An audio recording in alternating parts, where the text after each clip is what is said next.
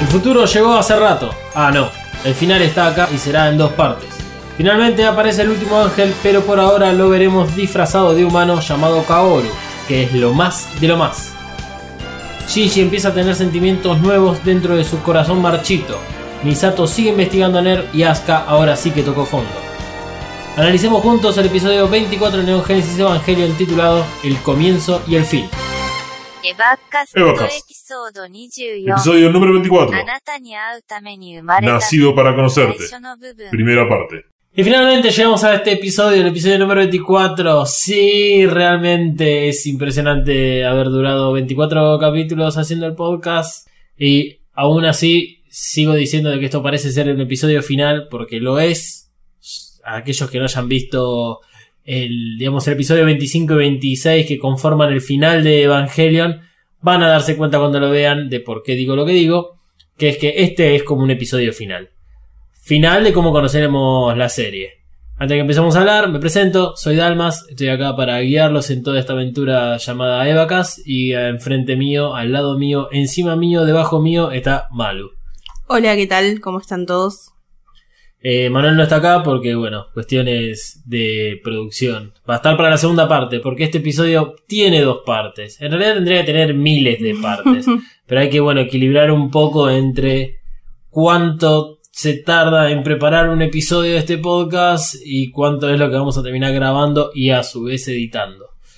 Eh, el análisis que vamos a hacer es de la versión del director. Es la última vez que hacemos una versión del director porque ya después no hay más versiones del director.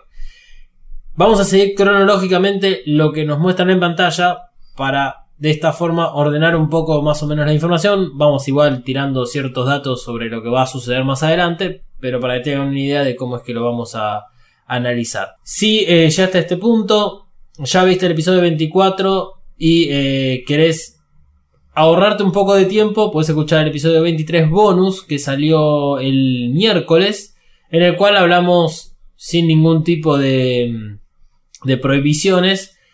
Mucho spoiler, eh, y hasta incluso hemos tocado ciertos temas que no, no se resuelven con solamente los 26 episodios del anime. Así que si tienen ganas pueden escuchar ese capítulo y después venir a este o escuchar el bonus una vez que terminó el episodio 24. Ah, ¿Qué te pareció el capítulo 24? Tremendo. La verdad, eh, muy, muy, muy sorpresa, diría alguien. Alguien, sí. Estoy tan sorpresa como todos ustedes. Estatus de Facebook, sorpresa. Qué viejo decir Facebook, por Dios. Sí, la verdad que, que, que es Facebook. Eh, nada, me gustó mucho. Me gustó mucho la nueva incorporación. Eh, y nada, esto es todo tremendo. Es todo gritar. Es todo gritar y a la vez es estar.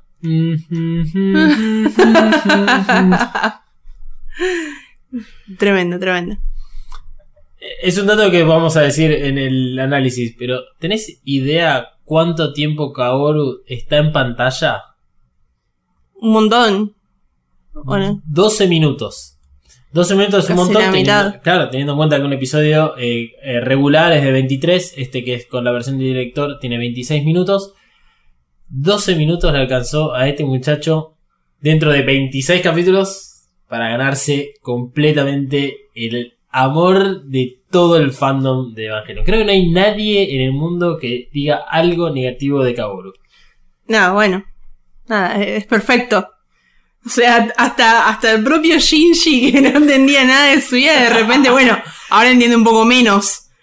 Después de, de- de la aparición de Kaoru, pero bueno, qué sé yo. son- Imagino que te aparece un ser así en persona y sí, quedas, quedas como Shinji a vuelta, no sé qué hacer. Terminás durmiendo con él. o sea, como un... ¿Qué pasó acá? ¿Qué pasó acá? ¿Cómo llegué esto? ¿Cómo que me rompió el culo de repente? Eh, hay, hay algo que me gusta de la creación de Kaoru, que es que no es tan distinto a nivel diseño de los otros personajes. Está bien, sí, sigue siendo alguien blanco, el pelo es creo que más o menos grisáceo. La banda. La banda, ok. pero no es tan distinto. A ver, qué sé yo, flaco, son todos más o menos iguales, o sea. No, no, pero, pero, es, es la construcción sí, que sí, tiene sí, hecho. sí, sí. Eso es lo que Hay hace un, que sea genial. hay una persona, un actor, que yo lo vi a Caborio y inmediatamente se me, se me representó en mi cabeza, eh, que es, es eso, es, es- no es una persona, es como un, bueno, en este caso no es una persona, pero el, el actor al que me refiero, que es Cody Fern, que el- el- lo último que apareció fue en American Horror Story, la última temporada, que es magnífico, Papito. es eso, o sea, te mueve, te mueve la vida y no sabes si te gusta, si, si te parece copado, si te lo querés garchar, o sea, no se entiende. No, no, todas te- las cosas te- que vos dijiste son sí. Claro, pero es como que es una cosa que, no sé, te, te toca el alma. Exactamente. Bueno, así que para que haya más seres tocándonos el alma, eh, vamos a darle a Misato la oportunidad de que nos ayude a arrancar el episodio junto con nuestras redes sociales y comenzaremos con el análisis de el capítulo 24 de Evangelion, capítulo ya como 28 creo de vacas por los repetidos. Si quieres ponerte en contacto con nosotros, hacelo por Instagram y Twitter como arroba Mothercaster usando el hashtag Evacas. Te recordamos que podés escucharnos en tu aplicación de podcast favorita como Spotify, Apple Podcast y Google Podcast. Ahora sí, le pedimos a Misato que indique el despegue.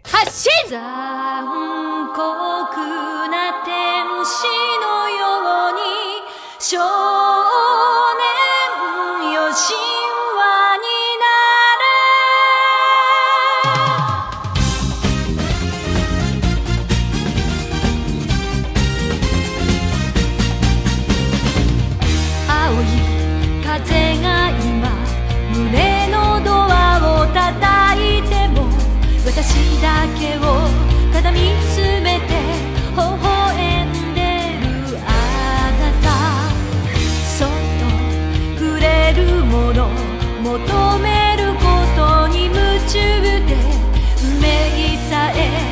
知らない痛いけな瞳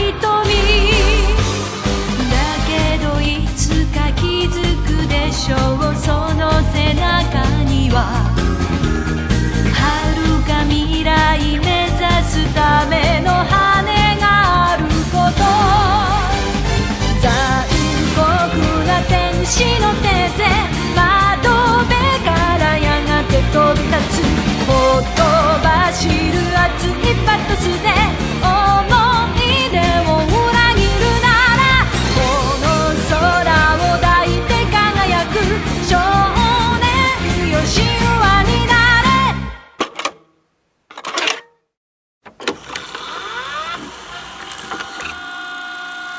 ¿Te gusta lo que Mothercaster hace? ¿Te gustaría conocer el lado B, los trapos sucios, el meollo de la cuestión? ¿O simplemente el por qué hacemos lo que hacemos en Mothercaster? Entonces escucha el Audiolog, un podcast sobre todo lo que pasa tras bambalinas en Mothercaster y los podcasts que produce. Busca Mothercaster o Audiolog en tu podcatcher favorito. Y ahora sí, fin de esta propaganda, y te dejo que sigas escuchando el siguiente maravilloso podcast.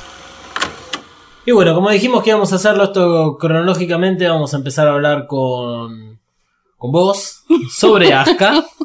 Vamos a salvar una situación que iba para cualquier otro lado. Asuka, bueno.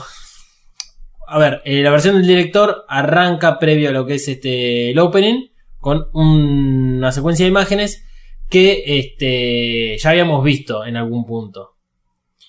Eh, tengo que confesar que no vi la versión del director. Bien, mejor, no, no, mejor. Te vas a enterar de un montonazo de cosas entretenidísimas. Bueno, el, el episodio arranca con Asuka, chiquita, de más o menos entre 4 o 5 años, corriendo por lo que podría ser un infinito pasillo. Ella está de blanco y negro, eh, o sea, eh, dibujada en blanco y negro. Eh, esta imagen ya la hemos visto cuando Asuka tiene toda su, su introspección a raíz de la contaminación mental del ángel Arael. Em, por lo tanto, es esta misma Asuka, la chiquitita, que es la que vive todo el periodo de su vida en la cual, bueno, la, madre deja de ser madre por un lado, Eh, la madre además, bueno, muere. Eh, habíamos visto que Asuka estaba en, en, un cementerio cuando decía de que no iba a llorar más en su vida, etc. Entonces, esta imagen que tenemos a continuación es lo mismo, la misma época, pero en un momento crucial para Asuka, que es que le está yendo a avisar a la madre de que finalmente la eligieron como piloto de la unidad 02. Eh, Asuka está corriendo, corre por ese, digamos, ese pasillo. La cuestión es que Asuka corre y para unir con lo que nos habían mostrado en el episodio 22, siempre había una puerta que se. Pero esa puerta nunca mostraba qué era, era lo que había del otro lado. Entonces, eh, ahora nos van a mostrar justamente lo que había del otro lado, muy crítico. Y por eso es que la marca tanto a Asuka, porque es en un gran momento de su vida una de las catástrofes más grandes también de su vida. Entonces, Asuka, mientras corre, va gritando y festejando haber sido elegida como la segundo piloto. Una de las cosas que, que dice ella mientras va corriendo es, ahora no estoy sola, porque la gente ahora la trata bien por ser piloto. Eh, además de todo eso, el papá de Asuka estaba saliendo con lo que es la madrastra y ella interpreta de cierta forma que tampoco tiene al padre cerca. Entonces, el hecho de que la hayan sido mm, eh, eh, elegida como piloto no se siente más sola porque no tiene padres, pero tiene gente alrededor suya que la contenga respecto a, eh, bueno, cuestiones relacionadas al, Evangelion y ella no se siente sola de ese, digamos, de esa forma. ¿Tendrá algo que ver con, con la con la cultura japonesa y esto, por ejemplo, de que de, de la cantidad de suicidios y lo que le cuesta a la gente relacionarse con que Asuka también diga que ahora la tratan bien, porque es algo que, que Shinji decía, que lo, como que lo tratan bien, pero no es como que, no sé, la gente se le acerca o, tiene más amigos, sino como que la, no sé, antes la gente los trataba mal o los ignoraba por no ser nadie. Es algo de, digamos, una cuestión social de ellos que si no tenés como un rol importante no te tratan bien? Puede ser. es una de las grandes incógnitas que hemos planteado acá en, en Evacas. Vamos a tener probablemente un episodio hablando exclusivamente de los comportamientos de los japoneses. Eh, actualmente se acerca, o sea, todas estas situaciones se acercan mucho a la actualidad, donde los japoneses, lo habíamos hablado, tienen problemas de natalidad porque no se saben relacionar. Eh, hay una gran gran, gran, gran tasa de suicidio y más tiene una palabra muy particular, no me la acuerdo, no la voy a buscar en este momento porque no vale la pena, pero hay una palabra particular que es para el suicidio por estrés laboral, por ejemplo. Sí, hay una palabra para los para los adultos que mueren solos porque no tienen familia ni nada.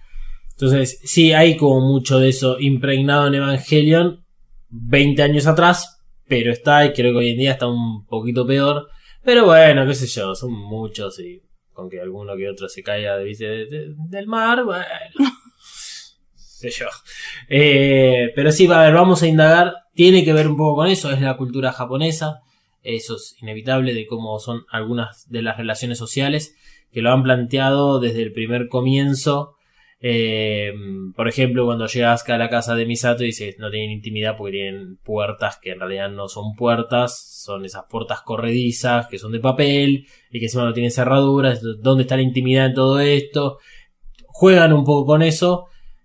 No necesariamente acá en Evangelio los personajes son como son por ser japoneses, sino que tiene que ver con un montonazo de factores externos a ellos que hacen que sean como son. Eh, pero sí, nuevamente vamos a indagar en algún punto de, de vacas en alguna de las, temporadas este, sobre toda la cuestión japonesa cultura para, para entender un poco mejor a los personajes. Eh, retomando un poco, la cosa es, esa, Asuka ya no se siente sola, o sea, veníamos de tener una niña que tenía padre y madre, la madre sufre un accidente en la activación de, un Evangelion, queda mal de la cabeza, punto. Y este, el padre, bueno, al, a raíz de la enfermedad que sufre la, madre, la abandona, se separa, tiene a su otra eh, amante, cónyuge, novia, pa- pareja, como sea que, le, llamen acá. No sabemos el estado civil de, los padres de Asuka y de la madrastra. Entonces como que queda muy relegada a Asuka. Por lo tanto, esto es una gran victoria para ella porque no solo se convierte en el piloto, que era algo que tanto deseaba, sino que representa de que ya no va a estar sola en el, en el mundo. Que es un poco lo que hemos visto todo el tiempo en lo que es el personaje de Asuka. Lo más gracioso de todo esto es que siempre lo insultó y lo trató como el orto a Shinji, porque Shinji se da cuenta en un momento donde él pilotea el Evangelion solamente para contentar a el padre. Esto pasa en el capítulo, no recuerdo el número, pero es el del ángel Yahakiel, donde eh, los tres son invitados por Misato a comer. Y que tienen esa conversación ahí. Y Asuka le dice, ah, qué estúpido que sos, no puedo creer que pilotees por esa razón. Y acá Asuka en realidad es muy similar a Shinji. Lo que pasa es que ella nunca lo quiso demostrar de esa forma, porque ella tiene que ser superior en todo. Em, toda esta escena que va ocurriendo con esta asca pintada en blanco y negro tiene como fondo un naranja intenso, el naranja clásico que vemos del LSL. Eh, ¿Cuál es la intención de, de esta imagen? Y no olvidarnos la presencia de la sangre, el LSL es sangre, la presencia de la sangre en todo lo que es la vida de los pilotos en relación a Evangelion. eh, y obviamente un Evangelion. Es simplemente como contraste de que como ya de por sí un Evangelion empieza a rodear la asca. La cuestión es que a medida que va corriendo y que ella va eh, tirando frases eh, sobre lo que siente en, su momento, eh, la puerta se va abriendo, se abre, siempre se abre hacia la izquierda, se abre hacia la izquierda y se ve una luz intensa pero que no se puede saber lo que hay adentro. Hasta que llega a la puerta, la última cosa que dice es que Asuka conoce desde muy chiquitita este puesto al cual aspiraba y le dijeron a ella de que era fundamental para que eh, ejerza una protección en el mundo. Ya más o menos de 4 o 5 años. Ella se autodenomina que es la elite y que nos va a proteger. Por lo cual mm, está muy marcada de chiquita su rol arriba del Evangelion. Y e- esto es lo importante, por eso es que tal vez cuando hablamos de Asuka, hablamos de Asuka arriba del Evangelion o montándolo, porque ella se ve como si fuese, no sé, San Martín arriba del caballo blanco, conquistando, va, liberando todo lo que es este Latinoamérica. Ella se pone en esa posición, a diferencia de Rey y Shinji, que son los otros pilotos de, Evangelion que conocemos, donde no toman ese tipo de postura. Ahora sí, una vez que llega a la puerta, la puerta se abre hacia la derecha y de adentro emana una luz rojísima, muy roja, intensa, bordó, eh, para que se den una idea si no, no vieron la, la, imagen. Eh, ¿Qué es lo que descubre todo esto? Una vez que abrió la, la puerta, la cámara cambia de lugar, no nos apunta lo que es la cara de Asuka, apunta desde adentro de la habitación y vemos los pies tiesos de Kyoko, la madre de Asuka, que se colgó del techo en la habitación del hospital donde estaba, junto con su muñeca. La imagen que habíamos visto previamente de esta situación es de la muñeca con un lazo al cuello, haciendo referencia a que Kyoko se había suicidado y que además en muchas ocasiones escuchaba a la madre decirle a Asuka que se mate con ella. Entonces, acá vemos realmente lo que sintió Asuka y lo que pudo ver Asuka. Asuka un día fue a decirle a la madre, soy piloto del Evangelio, quiéranme, abro la puerta, mi mamá está colgada del techo, la muñeca está también colgada, de, creo que de ella o de, del techo, eh, no importa, está colgada, y la imagen termina siendo Asuka entre los pies mirando toda esa escena. Es bastante choqueante, digamos, para una nena de 4 o 5 años ver todo esto. Sí, para una persona de cualquier edad creo que es choqueante. Sí, a ver, sí, yo lo que digo es que teniendo 4 o 5 años Sí. lo podés eh, comprender de cierta forma, que encima probablemente lo, lo ocultes, lo, lo guardes ahí en una cajita hasta que en algún momento explota, que es lo que vamos a ver a continuación respecto a Asuka. Esa escena termina con un golpe, se escucha una cachetada. Mm. Una cosa así, es fenomenal ese efecto porque sirve para eh, representar la siguiente escena y además sirve de separador y conector de ambas escenas. La escena siguiente se ve la, la casa de Misato, la mesa, que donde comen los tres. Hay dos tazas, hay una jarra de café. Y este, lo que vamos a escuchar es un diálogo entre Asuka y Shinji. Hay un insulto de Asuka a Shinji. Alguna cosa así como sos un tarado, bla bla bla bla bla. Eh, y Shinji le responde que Kashi está muerto. Y que de una vez por todas lo entienda. La jarra de café se rompe contra el piso en representación de que Kashi no está. Recordemos que hemos dicho que eh, se utiliza desde más o menos el último día de vida de Kashi en la serie eh, a la jarra de café o al café que toma Misato como representación de que Kashi está presente de alguna forma a pesar de que no esté vivo todavía con, con los personajes de, de Evangelio. Entonces, eh, acá inmediatamente nos pone en la escena donde se está hablando de Kashi, una Aska completamente alborotada. Ahora nos muestra la cara de, de Asuka porque toda esta escena que acabo de representar ocurre sin que veamos a los dos personajes, solamente se escuchan las voces.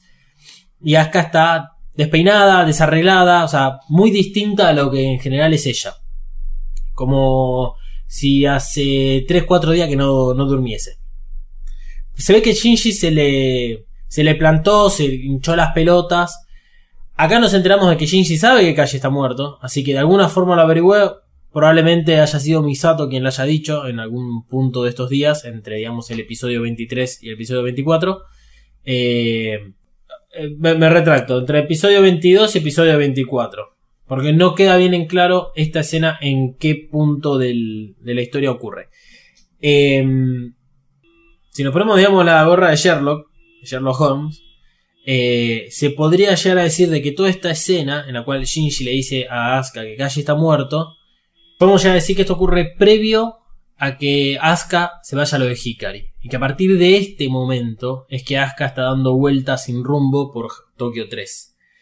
En algún punto ella vuelve a Ner, que es en el episodio 23, donde la suben a EVA 02, donde no puede batallar contra el último ángel que había aparecido y la vuelven a meter adentro y ahí sí, no sabemos exactamente a dónde fue a parar hasta el punto en el cual arranca el capítulo, que es Asuka en una bañadera.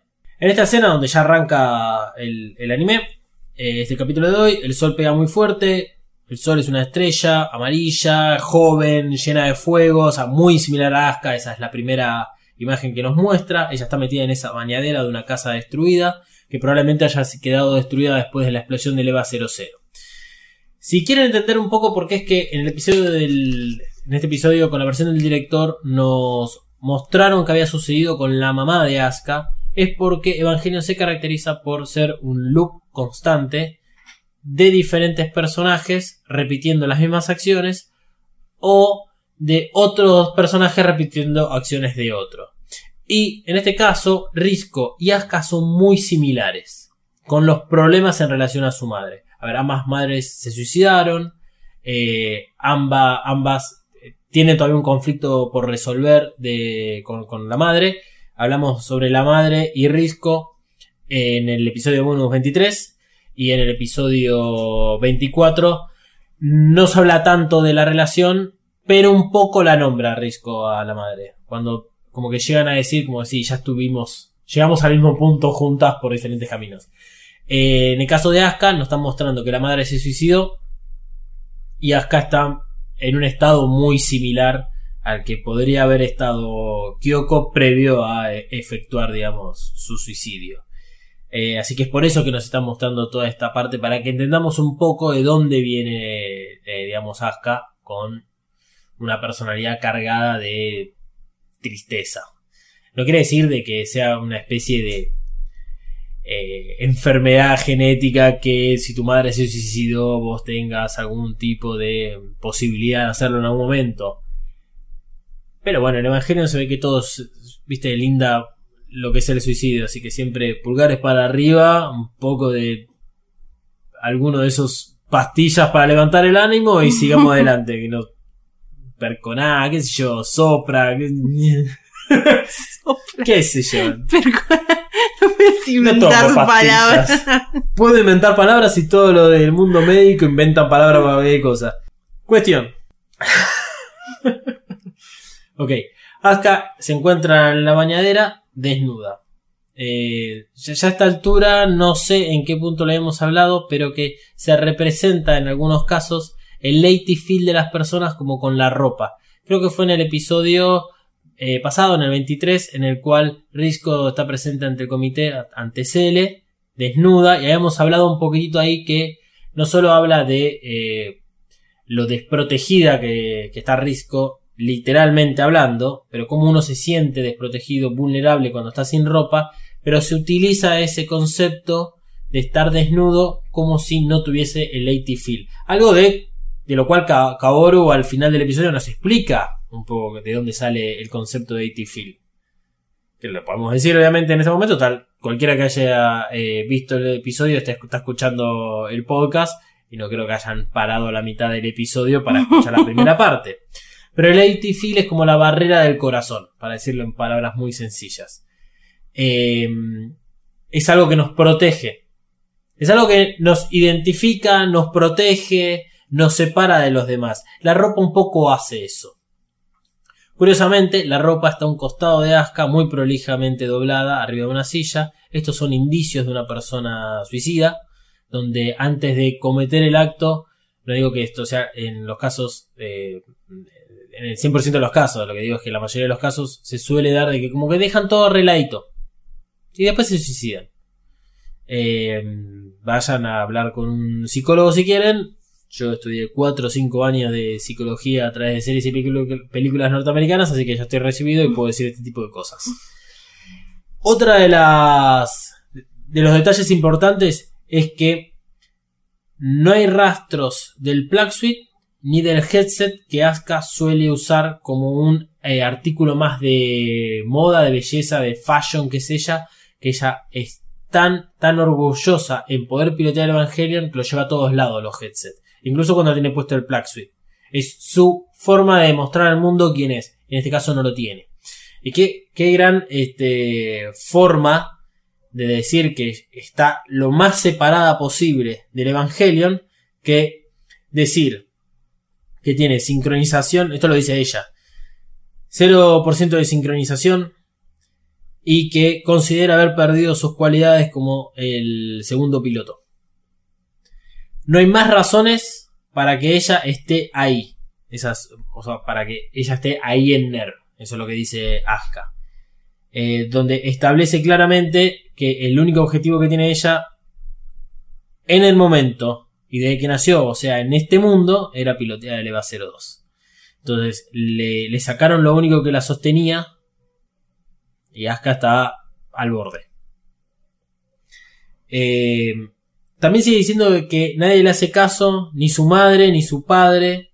Algo muy similar a lo que Shinji este, a veces ha dicho, o a lo que Shinji ha llegado a la conclusión de, de por qué pilotea el EVA. Es un poco triste nada más que el asunto, ¿no? Ah, ¿por qué? Que vamos a decir de que esto es una felicidad. Vamos a ver si encontramos algún punto lindo para contar en este momento. Eh, spoiler alert, no. Cuestión es que la imagen no es muy clara, así que vamos a empezar con un poco a interpretar y a llevarlo a ciertos lugares a ver si todos vimos lo mismo. Eh, hay rumores que es que Asuka se quiso suicidar cortándose las venas.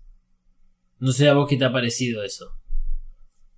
Eh, no vi sangre ni las manos cortadas como para Bueno. decirlo. Pero la imagen se ve con Asuka con los brazos tendidos a los costados, donde justo casualmente, digamos, cae la sombra de que genera el sol en la bañadera, pero el fondo no es enteramente negro, es como un bordó muy oscuro negro y después tenemos una imagen de Asuka ya en dentro de NER, en el hospital de dentro de NER, que es cuando se activa el EVA 02 y Misato pregunta dónde está Asuka, está con vendas en la, en la única, en el único brazo donde eh, digamos, se la puede observar. Hay la gran creencia de que Asuka se quiso cortar las venas o se la cortó. La otra es que como lleva más o menos, por lo que le dice inteligencia a Makoto, que luego se lo dice a Misato, lleva como unos 7 días desaparecidas. Así que es probable de que además esté deshidratada y se haya dejado, digamos, morir un poco. Y que parte del diálogo que tiene con ella misma, porque eh, hay algunas cosas que son clarísimas. El tema de la sincronización, eh, la, la no utilidad a pilotear. Pero esto que habla de que ni, Shinji, ni su padre, ni, ni su madre le hacen caso, es como medio delirante también.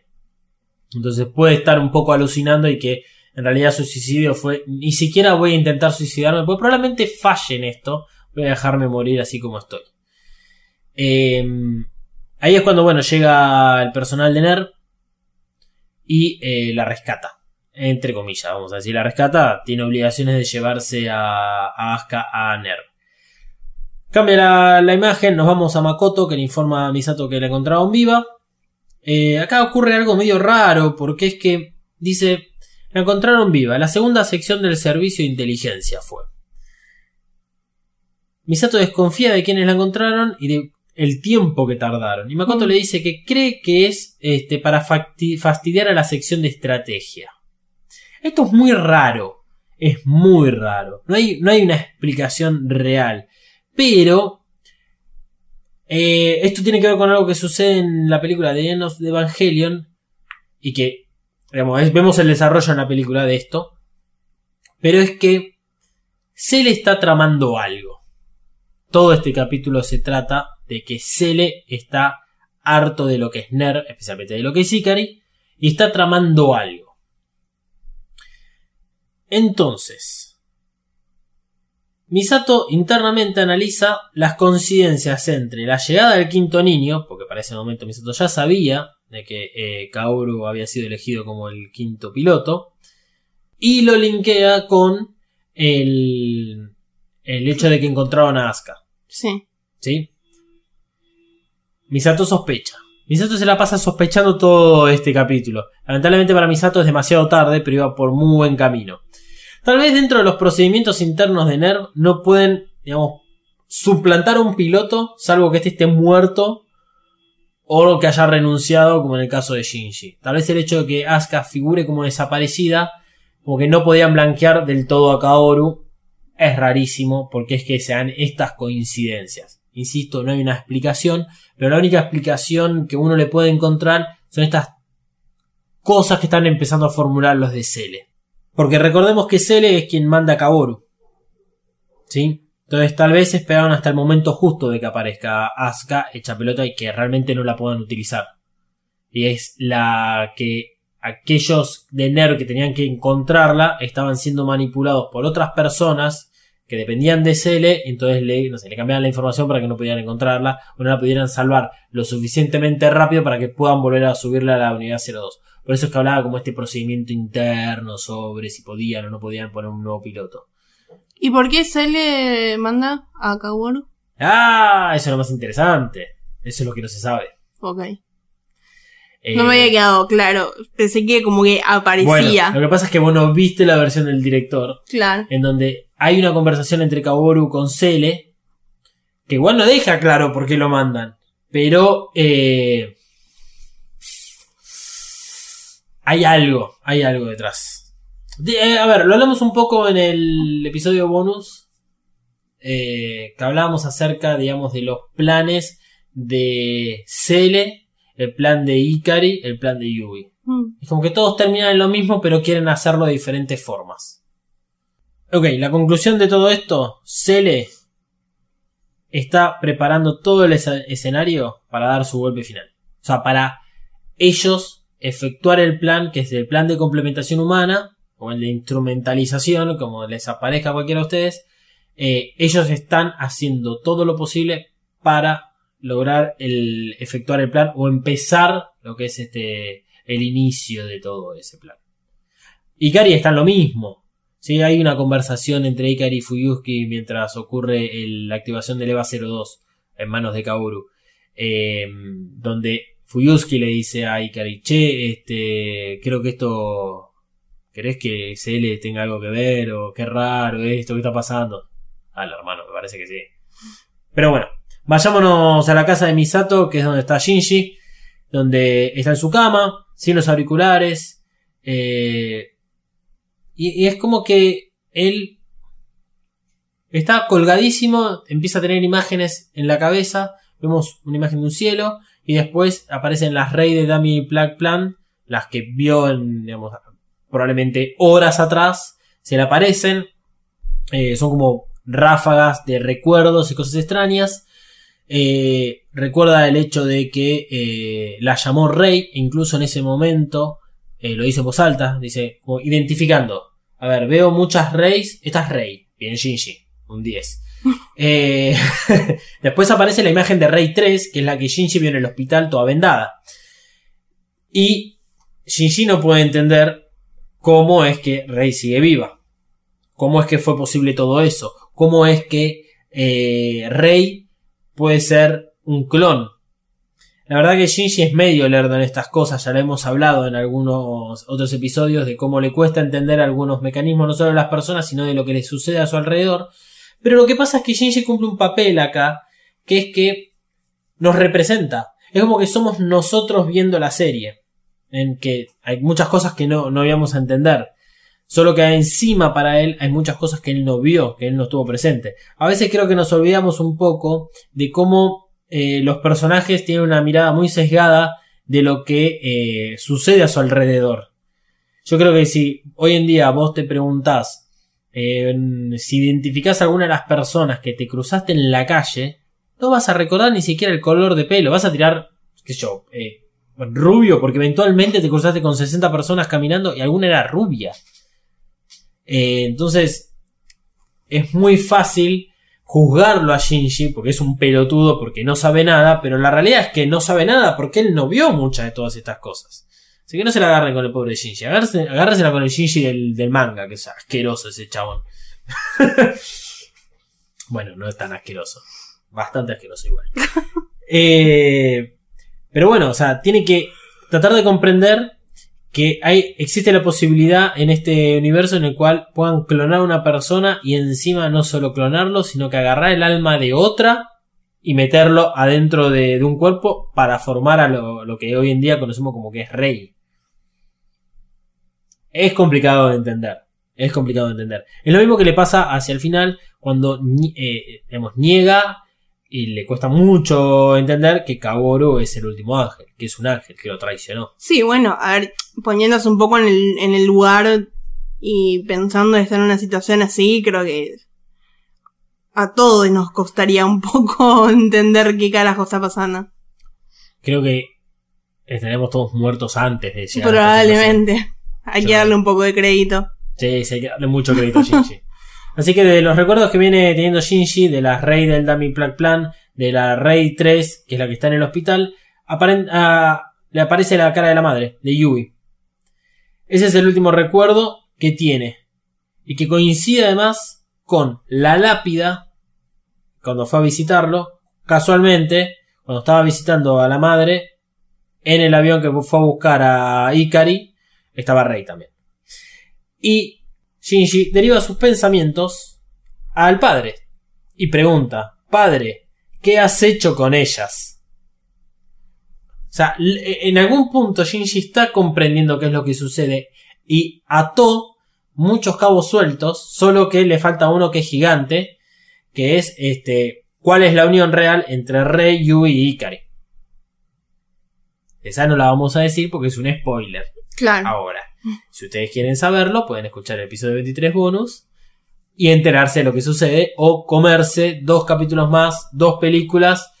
Y no recuerdo si en, si en la última película de Evangelion ahí la explicaba de cuál es la relación entre estas tres personas. Eh, Shinji estaba solo en la casa. Sí, creemos que esto sucede a la mañana temprano. Porque después ya él se va a encontrarse con Kaoru. Obviamente no lo sabía, pero ya se va a encontrar con Kaoru. Así que Misato salió temprano en la mañana, fue a pasar a buscar a Makoto. Eh, Makoto realmente está muy enamorado de Misato, le hace de, de espía, juega un poco a ser Kashi y Misato una vez más sigue usando a los hombres en pos, de conseguir sus objetivos. La conversación esta ocurre en el auto de Misato mientras están entrando a Nero. Misato por algún motivo siempre usa esa entrada con el auto, que es una entrada, en- en- es- parece más de servicio que una entrada para autos de garage. ¿no? Es es rarísimo, pero claramente andan reutilizando eh, imágenes lo de los señores de Evangelion. Si ustedes creen que reutilizaron imágenes hasta este punto, el 25 del 26, olvídense, ¿eh? No van a ver todo repetido. Copy paste continuo. No, no, no, no. No van a ver todo repetido. No se parece nada a todo esto. Yo creo que hubiese sido más fácil que saque un audiolibro. O un podcast, porque no, ya que estamos. Este. Perdón, en esta conversación surge que Makoto le avisa a Misato dónde está Risco. Así que vayamos a ver eh, a Risco dónde está. Risco está en una de las prisiones de Nerv, eh, donde estuvo, por ejemplo, Shinji, eh, en algún momento ahí, solo que no fue visitado por el, padre, sino fue visitado por, por Misato. Lo interesante de esta escena es, Risco está hacia la izquierda, sentado en una silla devastada.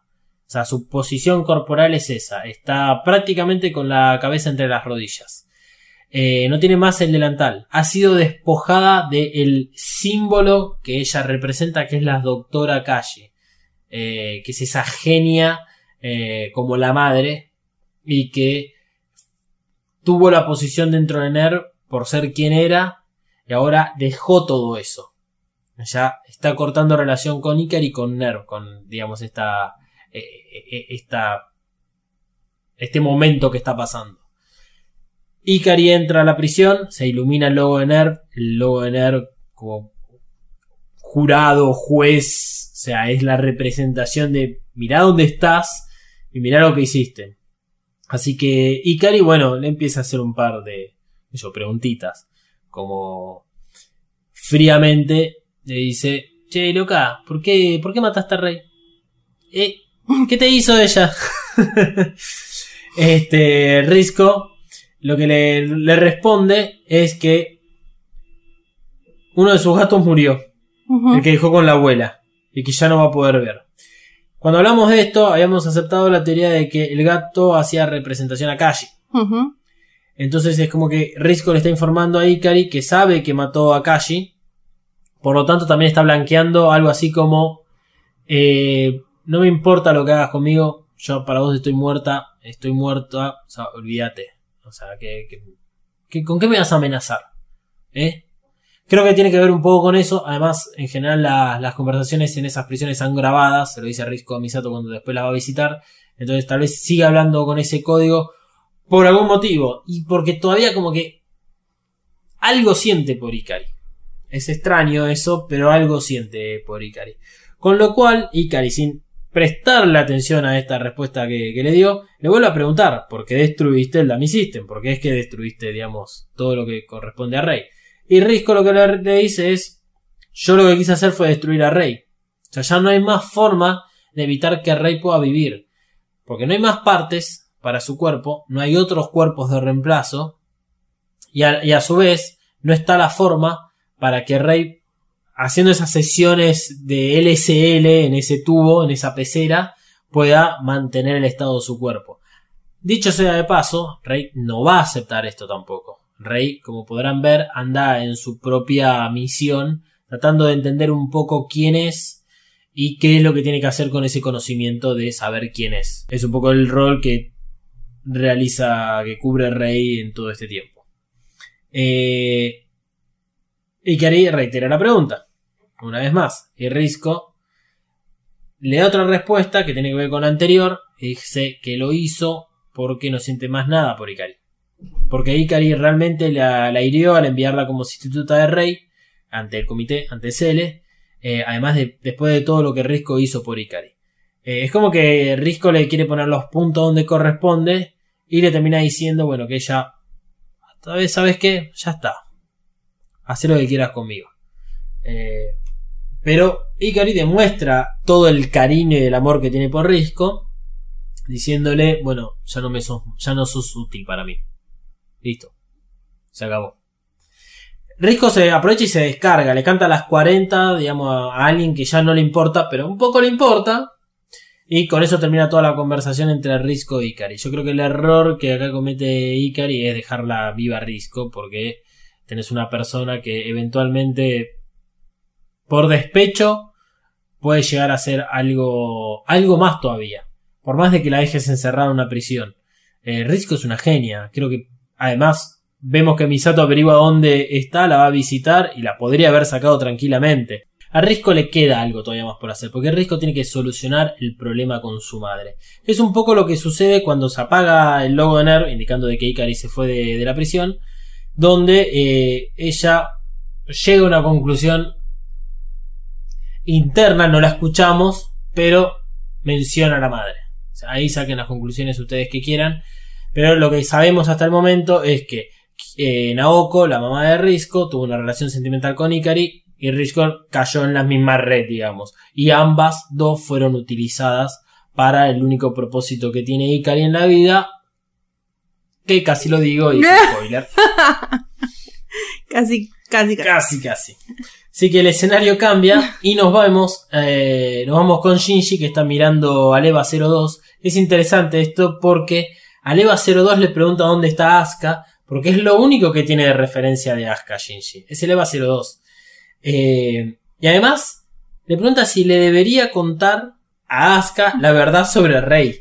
Y es loco esto, porque después nos, o sea, eh, creo que es el, inconveniente que tiene estos saltos temporales que, genera Evangelion y es, es, claro, a ver, lo último que recordamos de la relación entre Shinji y Asuka es que tuvieron esa discusión respecto a Kashi, una discusión que puede tener cualquiera cuando te enteras que murió alguien cercano o que vos querías y que no lo aceptás y que estás reaccionando mal y que tal vez estás descargando con la otra persona que no tiene por qué este, ser objeto de, agresiones pero aún así Shinji no tiene nada en contra con Asuka.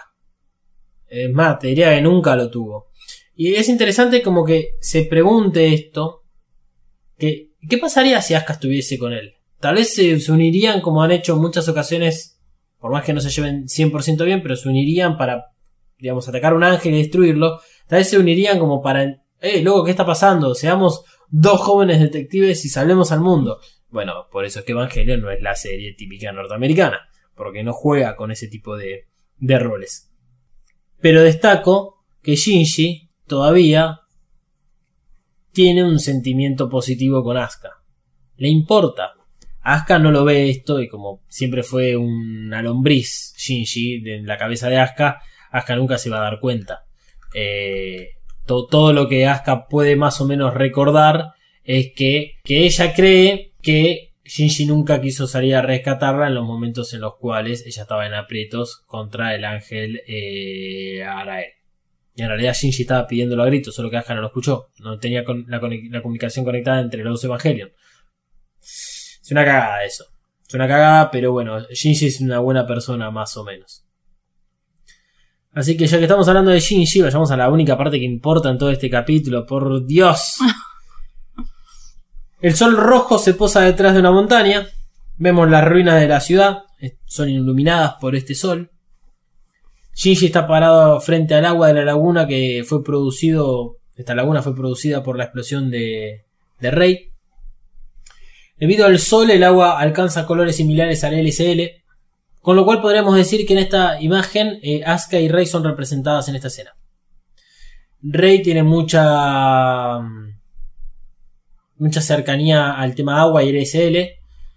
Eh, en los recuerdos de Rey hemos visto que constantemente tienen, tiene algo que ver con el agua. Risco hablaba de que en el fondo de su memoria está el agua presente, que en realidad lo interpreta que es el LSL de todo el tiempo que estuvo metida en, esos, en esas peceras. Asuka es fuego, su ropa, eh, su black suite es rojo, el Eva es rojo, tiene que ver con eso.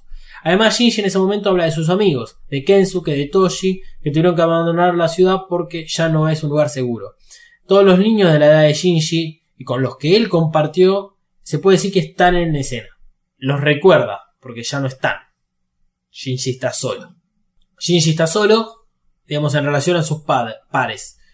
Con los otros que se relacionó bastante bien, uno es Kashi, pum, tiene la cabeza, nota más, y la otra es Misato, y viene de la situación en la cual Misato intentó, bueno, se inició sexualmente.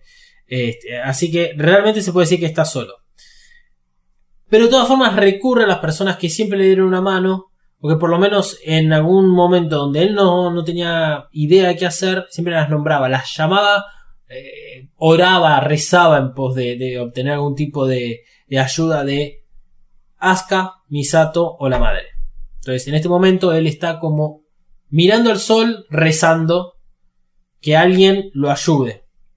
Y ahí, porque hubo una plegaria, hay respuestas y Kaoru llega a la vida de Shinji. Nagisa Kaoru, el quinto piloto que nació para conocer a Shinji y hacerlo feliz.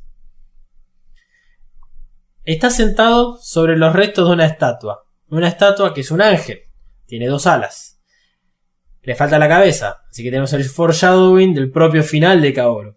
Nos está diciendo quién es. Es un ángel. O sea, soy yo parado arriba de un ángel. Qué más literal que esto pueden, puede ser. Es increíble. Este, y mientras se presenta, va tarareando el cuarto movimiento de la novena sinfonía de Beethoven.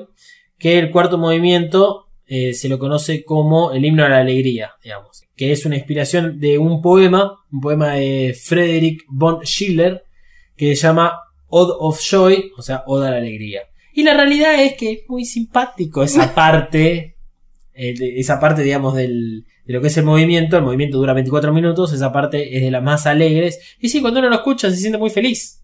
Es, es lindo, qué sé yo.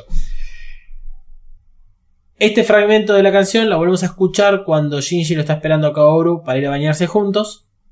Porque Shinji ya lo, lo está escuchando desde su MP3. Y también es el, eh, lo que suena cuando Shinji tiene que tomar la decisión si matarlo o no a Kaoru con el EVA 01. Solo que en ese momento lo que suena es una de las partes eh, que tiene un coro y que es como la parte más triste del, del movimiento. Pero en todo este episodio, la cuarta no, la- el cuarto movimiento de la novena sinfonía de Beethoven está presente, porque es Kaoru. Eh, y lo representa muy bien.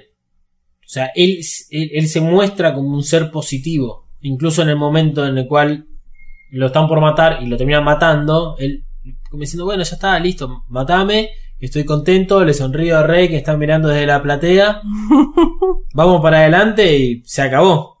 Este, así que está, está muy bien logrado, digamos, el, el personaje Kaoru.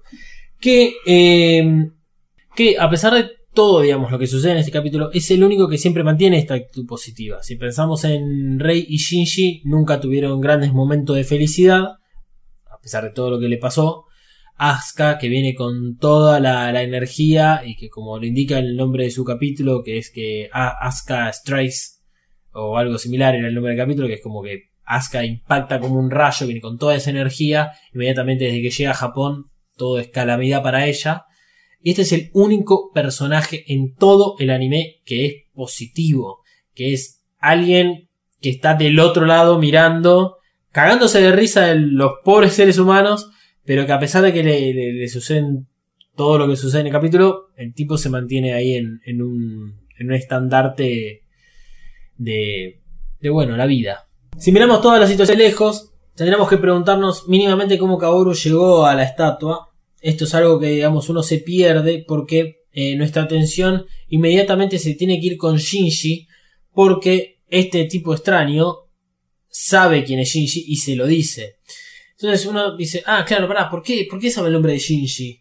Entonces uno se olvida de que está arriba de la estatua y que eh, cuando nos muestran en la versión del director una imagen desde arriba, desde el cielo, de dónde está parado Kaoru, eh, podemos ver que Kaoru está muy metido adentro de esta laguna y que claramente levitó para llegar a él.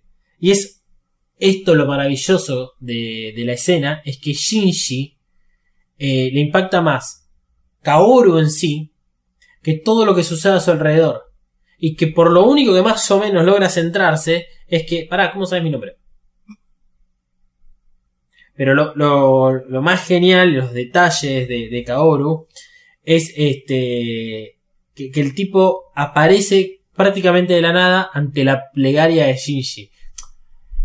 A ver, Shinji tiene que haber ido caminando por toda la orilla, pararse en ese lugar, y tendría que haberlo visto. Tal vez sumido en sus propios pensamientos no lo iba a ver nunca.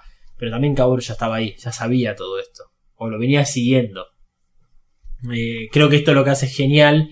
Que en todo momento, desde el minuto cero, a Kaoru nos los muestran como que es, es, lo, es un ángel, es un dios. Es lo que uno interpreta día a día de las cosas que uno no sabe que le suceden a su alrededor. O cuando uno está eh, necesitado de ayuda o está encerrado en sí mismo sin poder salir de ese loop infinito, como una depresión, le pide ayuda a alguien externo pero tiene que ser una deidad porque si viene alguien que conoces no le vas a dar pelota.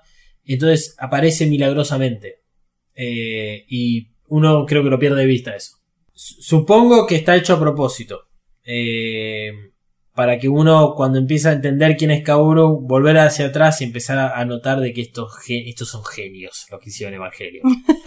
sí, incluso yo hice una lista de todas las razones, de, de, todas las razones para darse cuenta de que Kaoru es un ángel. bueno, me gustaría escucharlas en algún momento. sí, este, para, eh, para la segunda parte. Puede ser. Ok, para la segunda parte tenemos la lista de todos los momentos en los cuales Kaoru se nota que es un ángel. bueno, voy a nombrar una ya que estamos. Bueno, la podemos hacer ahora. no, no, si quieres, tal vez está dentro de tu lista. Vos decime. Kaoru, antes de presentarse, le dice a Shinji: Ya que alguien te diga esto, es como que. Dale, hermano, ¿de qué planeta venís? le dice: Cantar sienta bien.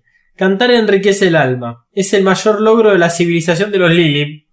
Claro, bueno, sí. eso es, o sea, la segunda cosa que hice ahora ya está. Eh, ¿Y no sentís lo mismo? Hikari Shinji-kun. Es eh, sensual. Bueno, después que los registros. El, decían que todos los registros fueron borrados. O sea, como no hay ningún tipo de registro de, él. Eh, al igual que los de Rey. Claro. nació el mismo día del segundo impacto. Su sincronización con el Eva es perfecta. Y la puede manipular como quiere. o sea, todo esto antes de verlo flotando adelante del Eva. Em, le dice a Rey que tiene la misma naturaleza. O el, mismo origen o algo así.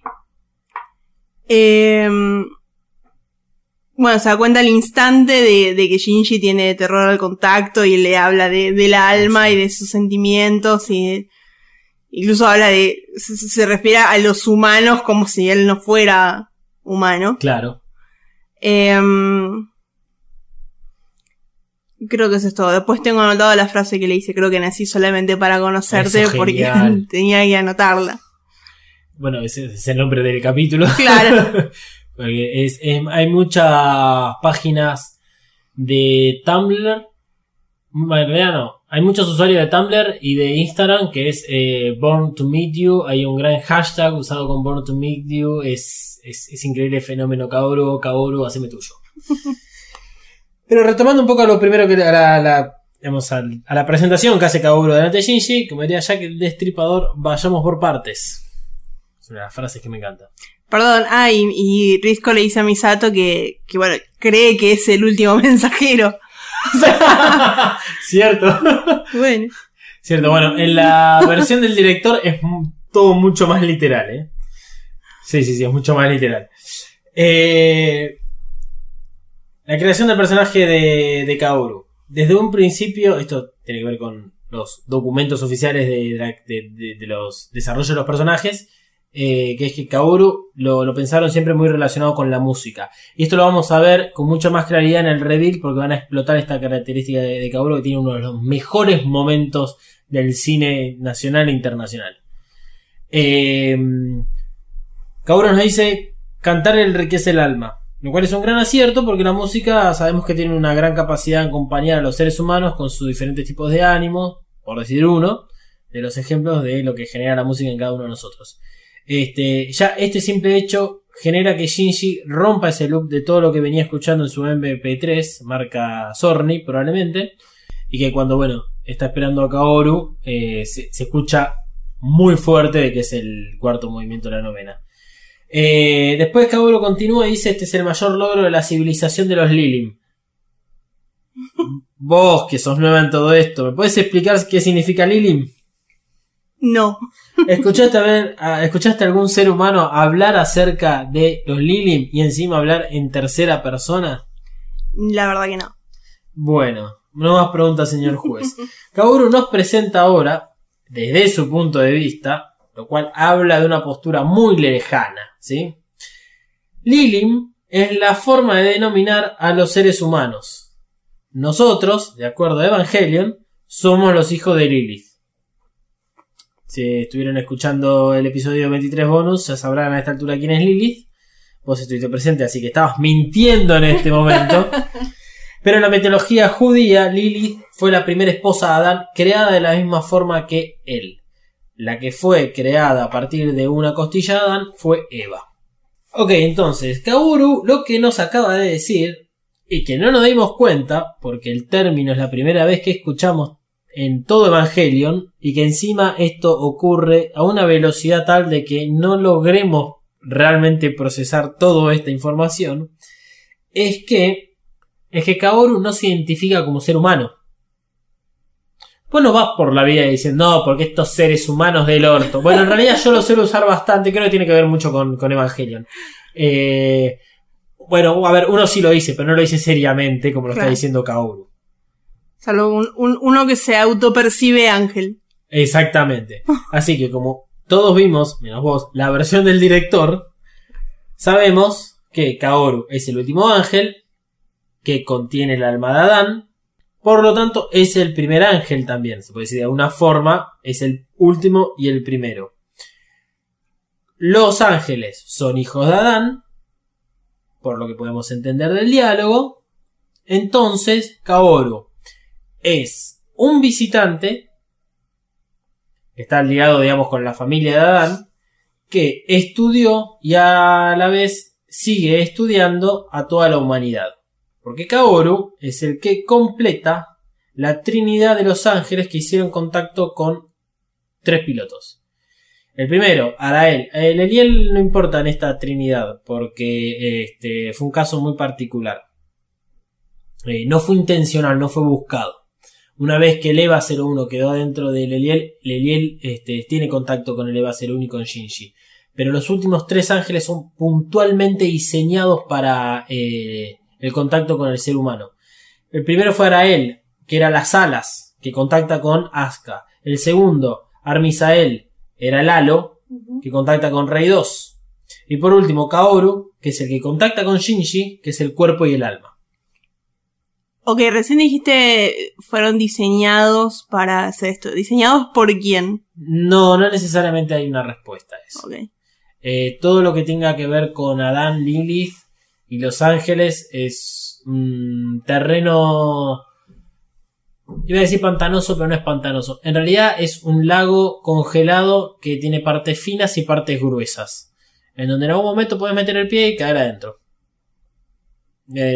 Todo a su tiempo. Esto que yo acabo de decir a lo último es lo que se cree como que fueron diseñados porque puntualmente sus habilidades están puestas en el contacto mental de alguna forma para este meterse dentro de los seres humanos. Además, lo que generan en los seres humanos. O sea, en el caso de Arael, tiene ese rayo, producto de su. es como utiliza su AT field para generar ese rayo, donde ataca mentalmente al piloto. Y mucho de lo que vive el piloto es tratar de obtener información de por qué son los seres humanos como son. Esto queda mucho más claro cuando Rey tiene la conversación con, con Armisael, porque Armisael la analiza a ella encontrando empatía en que ambos están solos. Em, y ahí se nota muchísimo más el tema de el- la necesidad de los ángeles de contactar y de estudiar a los seres humanos. Obviamente acá también queda claro en todas las conversaciones que Kaoru tiene con, con Shinji. Eh, porque muchas de las preguntas que hace, muchas de las declaraciones que hace Kaoru, tiene que ver con ser una persona que está estudiando a los seres humanos.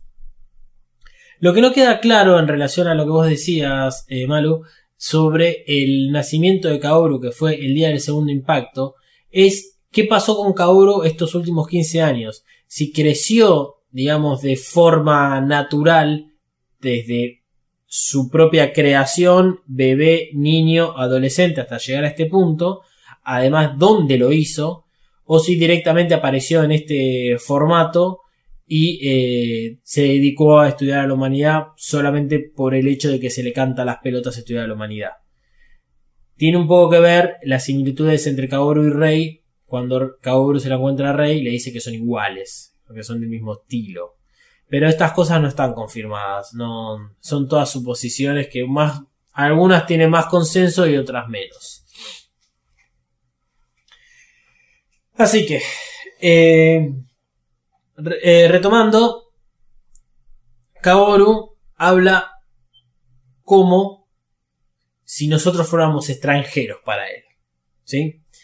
Eh, es difícil de entender y de imaginar que encima el último ángel iba a tener un cuerpo humano y para colmo que nos tienen la bomba de que hay un personaje tan importante como Adán que es Lilith y que encima es la progenitora de toda la humanidad. Faltando dos episodios y medio para terminar el anime. Es increíble cómo pueden sacar personajes de la galera pero que estuvieron todo el tiempo presentes.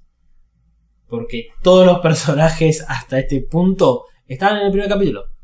No nos mostraron literalmente, digamos, pero estuvieron siempre en el primer capítulo. Este, no son personajes sacados al hacer para explicar las cosas a último momento y que más o menos la- la- la- el anime cierre bien, entre comillas, como les pasa a muchas series que son canceladas y tienen que resolver todo así nomás. No con Evangelion, ¿eh? No. Bueno, final, finalmente Kaoru se presenta a Shinji y eh. La respuesta que le da a Shinji sobre... La respuesta que le da a Shinji es muy similar a lo que le dice Kashi en un momento. Que es que él es famoso. O sea, Shinji es conocidísimo dentro del mundo de Evangelions. Que es el único piloto de tener el récord de ángeles destruidos. Además, como Kaoru siendo un ángel no se va a enterar de quién mató a todos sus hermanos. Barra hijos. Eh, es el único capaz de sincronizarse con el EVA 01 con niveles de sincronización similares a lo de Kaoru. Similares dije, no dije con las mismas técnicas. Así que Shinji es este famoso, ya se lo había dicho Kashi y queda contento con esa respuesta. Y no pregunta mucho más allá. La verdad, quedó ahí pipón pipón, satisfecho, terminó de comer, se sacó la servilleta y la tiró arriba del plato. Pero lo más importante de toda esta escena es que si nos concentramos en estos dos personajes, podemos ver muy claramente la relación que establecen. Kaoru le dice a Shinji que lo llame por su nombre, Shinji le devuelve la gentileza, así que Kaoru lo obligó a Shinji a dejar de lado estas estructuras no solo presentes en la sociedad japonesa, sino además en este, la estructura típica de Shinji. Recién en los últimos, creo que cinco capítulos, Shinji empezó a decirle rey a, a Rey Ayanami, pero si no antes le decía por el apellido. Y en general todos se manejan con, con ese estatus de hablar por el apellido y no por el, por el nombre. Lo cual habla de que Kaoru y, y Shinji ahora tienen un acercamiento. Shinji se sonroja, como nunca lo hemos visto, y claramente, esto va a sonar sexual, Kaoru traspasa fácilmente el 80 feet de Shinji. Lo penetra. No es sexual lo que acabo de decir, pero bueno. La cuestión es que Shinji claramente tiene eh, una relación con un personaje que nunca había tenido eh, en este momento. Shinji tiene una relación con un personaje que con ninguno de los otros tuvo, ni incluso con Misato. Especialmente con Misato, de acuerdo a los últimos hechos. Por lo tanto, el dilema del erizo no está tan presente entre Shinji y Kaoru. Kaoru acepta con una hermosa sonrisa el pacto de llamarse por hombres y ahí, bueno, todos creo que hemos eyaculado un poquitito. Está bien, hablo por mí mismo. Vayamos ahora sí a la, a la escena de Misato con Makoto que tiene en el auto que hablábamos antes. Ahora es donde ocurre. Hablan de la llegada de Kaoru, que es el, el quinto este, piloto. Y así como Rey, como vos decías, Malu, todos los datos de Kaoru están borrados. No hay pasado, no hay explicación de dónde salió. Salvo que el segundo impacto es el día en el cual eh, nació Kaoru. Y esto es lo más importante, que nos da un puntapié a saber el origen de, de dónde venía Kaoru, que es que se le lo envió. Esto se lo dice Makoto al haberse infiltrado a las computadoras y al sistema o el gran servidor que tiene NERV. Misato se disculpa por hacerle hacer todas estas cosas a Makoto, no le importa para nada, pero bueno, es una gentileza que tiene Misato de pedirle disculpas. Eh, la cuestión es que todos los pilotos anteriores que hemos tenido hasta este momento pasaban por el Instituto Marduk. A pesar de que el Instituto Marduk era una institución falsa y los pilotos eran elegidos directamente por NERV, queda bien en claro que este piloto no fue elegido por NERV, sino que viene por Cele directamente.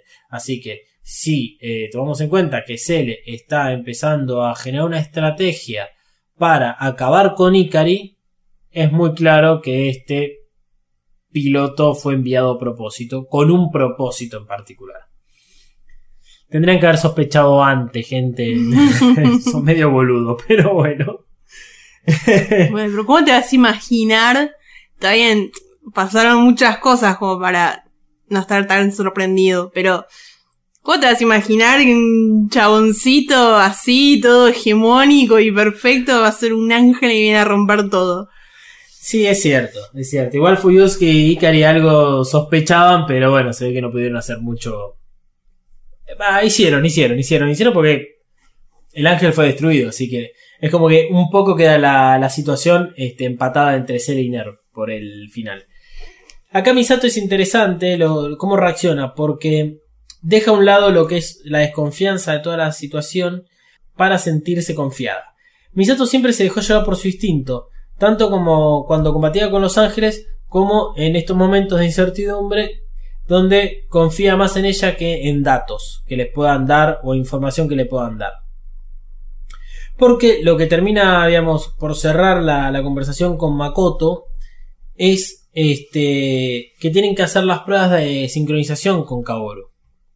Hasta incluso la escena termina con una Misato sonriente mirando con los brazos cruzados detrás de la cabeza a través del parabrisas del auto. Diciendo, bueno, vamos a ver qué pasa con la sincronización del EVA 02 y el nuevo piloto. Porque, ¿cuál es la situación? El disco no está, entonces las pruebas de sincronización son llevadas a cabo por Maya, por Misato y por Fuyuski. Y lo que sospecha acá Misato es, a ver, tenemos un nuevo piloto que nunca hizo pruebas con Evangelio, que tenemos que hacer todo desde cero, que para cualquier piloto que haya hay que configurar el núcleo del Evangelion con sus datos. Si acordamos el momento en el cual Toshi tiene que hacer su prueba de activación, eh, había una conversación entre Risco e Ikari, en la cual Risco le avisaba que ya tenían un núcleo configurado con toda la información de Toshi. Entonces, esto traído a este momento de la realidad, no está Risco, no está nadie que pueda hacer este trabajo. Además, no tienen tiempo, porque eh, para lo que son los planes de, de Ikari, el hecho de que Rey esté a punto de morirse todo el tiempo porque no está tomando más las pastillas, porque no está haciendo el tratamiento del LSL a través del Nami Plague Plan, Rey peligra su vida. Y sabemos que Rey es una importante persona para, para Ikari y para los planes de Ikari. Por lo tanto, eh, Misato se muestra confiada en que, ah, ¿sabes qué? No interesa si lo mandó Cele o el comité no se va a poder sincronizar. Por lo tanto, no lo vamos a poder usar a Kaoru. Es un problema menos. O sea, va, a durar cuánto la prueba. 30 segundos, no se va a poder sincronizar. A la mierda, de patitas a la calle, querido. Recuperemos a Asuka, que es una persona que conozcamos. El problema es que, bueno, pasa todo lo contrario. Así que nos vamos a donde están haciendo las pruebas. Y es este, muy interesante ver que Shinji está concentrado, está serio. Rey también está concentrada. Y Kaoru está con una sonrisa de oreja a oreja, viste, confiadísimo de lo que está haciendo en ese momento. Y en pantalla nos muestran literalmente los números de la sincronización. Los de Rey son bajos, los de Shinji son intermedios, digamos en un punto cómodo, en donde no están ni muy bajo ni muy cercano a lo que es este contaminación mental. Y Kaoru está subiendo de a poco, está ahí, pum, pum, pum, pum, muy cerca al peli, a la zona de peligro, que es donde Shinji estuvo casi a punto de desaparecer dentro del EVA eh, porque se había sincronizado el 400%. Lo que más o menos se ven en los números creo que es a partir del 100% la zona de peligro. Eh, Fuyuski desconfía de estos datos, pide que revisen si son correctos. Maya le dice que no fallan, de que son así, o sea, son, lo que son. Eh, y Misato se le, se le cae un poco esa confianza que había agarrado, pero la va a usar para decir, bueno, está bien, me cerró la boca este pendejo de mierda. Ya está, listo. están estos datos, no nos enfrasquemos en que si los, datos son correctos o no. Eh, aceptémoslo como un hecho y analicemos cómo llegamos a esto y cómo vamos a lidiar con esto. Misato lo que dice es, eh, resolvamos a partir de ahora. Vayamos adelante. Misato también sabe que queda poco tiempo en todo esto, que hay algo que está pasando. Hay este, una imagen que tiene eh, antes de, la activación del EVA 02 que tiene con Pen Pen, en lo cual ella como que presiente que algo va a pasar. Entonces, Misato con toda la información que viene juntando a través de lo que le dijo Kashi, de toda la investigación que viene haciendo y de estas desconfianzas que tiene con respecto a Kaoru, Misato sabe de que algo está pasando y que queda muy poco tiempo para descubrir la verdad. A ver si ella puede hacer algo para contrarrestar todo esto. Que incluso toma como una medida bastante drástica eh, detonar todo lo que es el Terminal Dogmas si algo salía mal entre el EVA 01 y la batalla con Kaoru. Bueno, así que Kaoru sale bailando like a Rolling Stone y se cruza con Rey, porque la está esperando arriba de, de la escalera mecánica. Rey se ve sorprendida de encontrarlo ahí parado, sabe que él la estaba esperando claramente, es toda una situación bastante particular, que hasta incluso esto llega a oídos de Ikari a través de Fuyusuki. O sea, es un momento importante. Kaoru se siente complacido de conocerla, especialmente porque son iguales. Le dice, ah, vos sabés que sos igual que yo, que adoptamos la apariencia del ser humano para vivir junto a ellos. What? Kaoru tiene el alma de Adán dentro de su cuerpo, que es un cuerpo humano. Sabemos que Rey también tiene un cuerpo humano y que fue llenada con un alma X. Pero acá Kaoru está diciendo que Rey y él son iguales. O sea, ya sabemos que los dos cuerpos pueden ser clonados, pero acá es como que hace referencia al alma que es la otra parte que compone, digamos, eh, el ente conocido como Kaoru o el ente conocido como Rey. Así que eh, es medio raro entender si Kaoru sabe quién es Rey porque puede detectar quién es Rey realmente o porque alguien se lo dijo. Este, si es que puede detectar a Rey como si fuese un campo electromagnético de sentir que es, no sé, un otro mutante como pasa con el X-Men, con el X-Men, que pasa con, con, el- con los X-Men, eh, que algunos como pueden sentir mutaciones, eh, genera más misterio alrededor de Kaoru y alrededor de, de Rey. Así que eso no es una buena teoría para empezar a analizar. Eh, pero acá lo interesante es que Rey, a todo esto, lo que te estaba diciendo Kaoru, le pregunta quién es. Y lo hace de una manera que a mí me generó ambigüedad. Porque justamente tiene que ver con esto que decía antes, si Kaoru puede detectar o no quién es Rey. Rey hasta el momento sabe que Kaoru es el eh, quinto piloto. Por lo tanto, no, no está preguntando, eh, ¿quién sos vos, hermano? Es como, eh, ¿quién sos vos? O sea, ¿quién realmente sos? Está esperando algún tipo de respuesta que eh, sea verídica, que hable con franqueza Kaoru. Que igual no sucede. La parte de la ambigüedad es que si Rey también puede detectar a Kaoru, como Kaoru lo podría llegar a hacer con Rey, quiere decir como que lo está detectando, pero no logra discernir quién es exactamente. Entonces, la pregunta de quién sos vos es, estoy detectando algo que no, no logro entender, o decime realmente quién sos y por qué carajo hablas con este tipo de lenguaje inentendible para un ser humano. O sea, es como cuando sentís un olor que te resulta familiar, pero no logras identificar exactamente qué es. Eso mismo, no sé por qué soy yo el que habla cuando vos tenés mucha más claridad, claramente. Clarísimamente hablando. Este, pero, independientemente de ambigüedades o no, y análisis sobre análisis, eh, es interesante de que Kaoru le esté dando esta información a Rey 3. Porque, a ver, claramente Rey 3 está yendo por un camino en el cual está intentando encontrarse a sí misma y averiguar quién es. Así que es como que Kaoru le dio una pista al decirle, vos y yo somos similares en algún aspecto. Eh, recordemos que Rey 3, mm, digamos, proviene de Rey 2, no con el 100% del conocimiento de la Rey 2 y no con exactamente toda la misma personalidad. Rey 3 va a una velocidad mucho mayor de crecimiento no crecimiento físico, crecimiento mental, por decirlo de alguna forma. Eh, y es como que hacia los últimos momentos de vida de Rey 2, Rey 2 sí conocía, entendía y sabía muchas cosas de quién era ella misma, pero se ve que no las logró dejárselas a Rey 3. Porque Rey 3 y no tuvo las pruebas eh, con el Dummy Prague Plant. Por lo menos que ella haya sido consciente o que lo recuerde. Rey 2 lo vivió durante mucho tiempo eso. Entonces Rey 2 puede saber de que era un clon. De Rey 3 no sabemos exactamente si ella lo conoce o no. Es más, tiene toda una situación en la, cama, en la, cama, digamos, de, su casa, en la cual eh, ella se pregunta e intenta analizar un poco ciertas situaciones eh, para llegar a una conclusión. Eh, cuestión es que esta escena queda en la nada. Esto es lo más intrigante de todo. Porque se esfuma en el aviso de Fuyusuke a Ikari que estas dos personas hicieron contacto. Con lo cual acá hay que preguntarse si Ikari sabía la verdadera naturaleza de Kaoru. Todo parece indicar que no.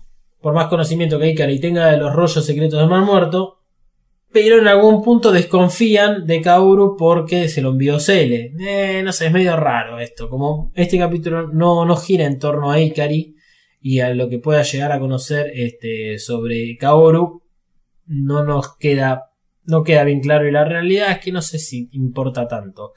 Eh, puede importar más para la película, la de The End of Evangelion, que para ahora. Por lo tanto, ya terminando el análisis y la primera parte, nos vamos al encuentro de Shinji eh, y Kaoru. Hay un poco de desnudez por parte de Kaoru. Yo creo que Shinji tenía puesto una malla, ¿eh? Para mí, se baña, se baña con malla. Probablemente. es en este momento donde nos queda bien en claro que Misato falló en todo lo que se propuso en relación a la tutoría de Shinji y también de Asuka. Su última acción fue el avance sexual y eso generó que Shinji se alejara de ella y busque refugio en otro lugar. Por lo tanto anda vagando por Ner y creo que casi sin entenderlo él por completo, bueno, decide ir a verlo a Kaoru, porque realmente él se siente cómodo y necesita averiguar por qué. Eh, porque si no, no hay otro motivo que esté Shinji esperando a la salida de las pruebas de Kaoru. ¿Para qué? Digamos, son esas eh, acciones infantiles de me voy a quedar acá y tal vez, si miro muy concentrado ese juguete que está del otro lado de la vidriera, va a pasar alguien por la calle y va a sentir lástima por mí y me lo va a comprar. Bueno, no sé si vos tuviste este, este tipo de sensaciones, creo que no, porque tenías todas las Barbies del mundo. tenía todas las Barbies. no sé, no sé. Por lo que me llegó a mí, vos tenías muchas Barbies. Pero bueno, pero no todas. Pero no todas. Eh, Así que Kaoru cuando sale de, ahí de las pruebas de sincronización y se lo encuentra, Kaoru le resalta el hecho de que está, está bueno tener un hogar. ¿Qué es, Shinji, vos sos boludo. ¿Quién habla así? Realmente. O sea, solo un extraterrestre de mierda puede hablar de, de esta forma, diciéndole, ah, qué bueno que los seres humanos tengan hogares. Eh, esto, bueno, va un poco al origen de, de Kaoru, de si realmente o no eh, Kaoru tuvo un hogar o en qué momento de la vida él empezó a deambular solo, cuál fue eh, realmente el hogar para, para Kaoru. Pero bueno, deja más incógnitas que certezas. Eh, el tema es que a Shinji las palabras, viste, como que no le llegan. Es como que Kaoru le va a decir, che, soy un ángel, ¿eh? La, la palabra le rebota, se le desliza por un brazo, se le cae y Shinji lo mira diciendo... Sí, obvio que sos un ángel, hermano. está totalmente distraído. Esta es la escena en la cual escuchamos claramente que Shinji estaba escuchando la novena sinfonía de Beethoven. Eh, así que en una situación en la cual Shinji queda medio raro, mal parado, no sabe cómo reaccionar, los dos se van a bañar juntos. Este, igual él, se, se muestra avergonzado por esto, pero no avergonzado por bañarse con un hombre. Esto es lo importante que tiene Shinji, que en algún punto yo había insinuado cuando Kashi le hablaba muy cercano a Shinji. De hmm. cómo Kashi venía a representar un rol y a demostrar cierto aspecto de la vida que no, no le era muy familiar a Shinji. Eh, que es que Kashi como que se le acerca con una intimidad como diciendo, ¿sabes que hay otro tipo de relación entre las personas? Esto se nota mucho mejor en el reveal. Lo explotan, lo explotan más de, una forma cautelosa. Casi no le está vi- viniendo a Shinji a mojarle la oreja y chupetearle un poco y decir, mirá qué lindo esto.